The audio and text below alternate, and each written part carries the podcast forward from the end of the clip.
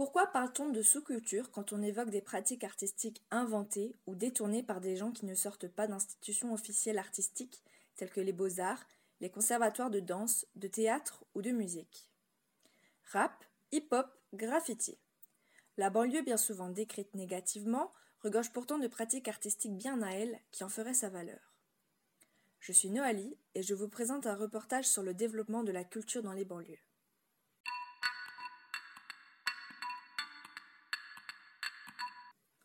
Depuis la création par Malraux des maisons de jeunes et de la culture, les cités ont plus accès au sport et aux loisirs et à la culture en général.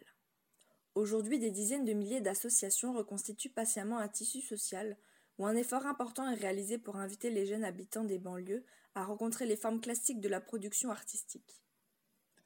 Je suis allée à la rencontre de Alexandre Bess, directeur du centre socio-culturel de la Méno. Sûr qu'il y un endroit qui soit moins propice au développement de la culture. Peut-être que les difficultés euh, favorisent un peu la, créativité pour certains, que c'est un moyen de s'échapper euh, de, la condition, de, de, problématiques, et que du coup il y a plus de créativité dans les, dans les cités. Est-ce que euh, l'argot est, est, un support utilisé par, par la personne qui va faire cette, cette création, ou est-ce que c'est son seul moyen d'expression?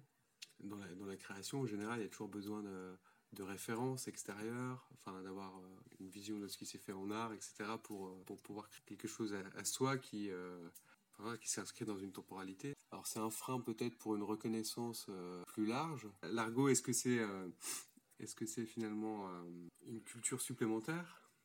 Sous-culture, c'est un terme un peu un peu choquant en fait. Enfin, le hip-hop, le rap, euh, maintenant ça fait 40 ans que ça existe. C'est la, variété actuelle, c'est du rap. Après, aujourd'hui, les graffitis s'exposent dans les musées aussi. Donc, euh, je pense que sous-culture, c'est déjà révolu quelque part.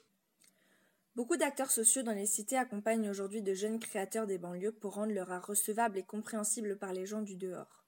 C'est comme ça que l'on trouve des lieux d'exercice de slam, d'entraînement et de perfectionnement du rap que l'on met à disposition certains murs afin qu'ils déposent leurs graphes. Alors, donc, euh, ici, donc, un, un, secteur jeunesse qui propose des activités euh, différents, sur différents formats, on va dire. Donc, y a tout ce qui est plutôt euh, tout ce qui relève de l'accompagnement scolaire. après, il y a des temps plus d'activités d'accueil informel, qui sont le mercredi ou pendant les vacances. Après, il y a des activités plus plus avec des, sorties, euh, des sorties culturelles, ça peut être des sorties au musée, ça peut être euh, euh, des sorties au parc, dans un parc, des activités artistiques on va dire. voilà, après les, activités sont assez, assez variées, assez La banlieue est un quartier étranger à la ville. Elle désigne quelque chose de pathologique, c'est la verrue, le cancer de la ville. Crasse, odeur, dégradation, voilà la réalité. Alors ça, c'est une citation de Mehdi Lalaoui dans son livre du bidonville au HLM. Qu'est-ce que vous en pensez? Est-ce que vous êtes d'accord avec cette idée qui est très négative de la cité? Est-ce que c'est verru? Enfin, le terme, c'est des termes bien, bien, bien choquants, enfin, dans la façon dont c'est prononcé.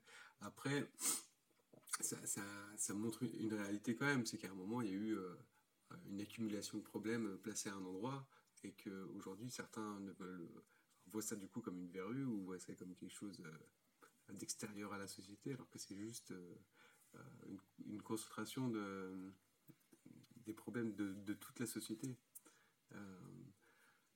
si on regarde que par le, par le prisme, je sais pas moi, de BFM TV, et qu'on est sur une vision noire des choses, quoi, sachant que c'est des problèmes sociaux, c'est des regroupements communautaires, mais c'est aussi plein de richesses euh, différentes qui peut, euh, voilà, qu'on peut, euh, qu'on pourrait mettre plus en valeur aussi que, que, seulement en pointant du doigt les, les verrues et les cancers.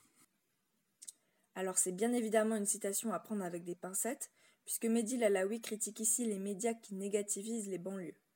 Il explique, je cite, Les médias présentent la banlieue de façon spectaculairement négative. La voiture qui brûle et les vitres brisées font vendre plus de papier, mais la culture des banlieues est bien plus riche que nul ne peut l'imaginer.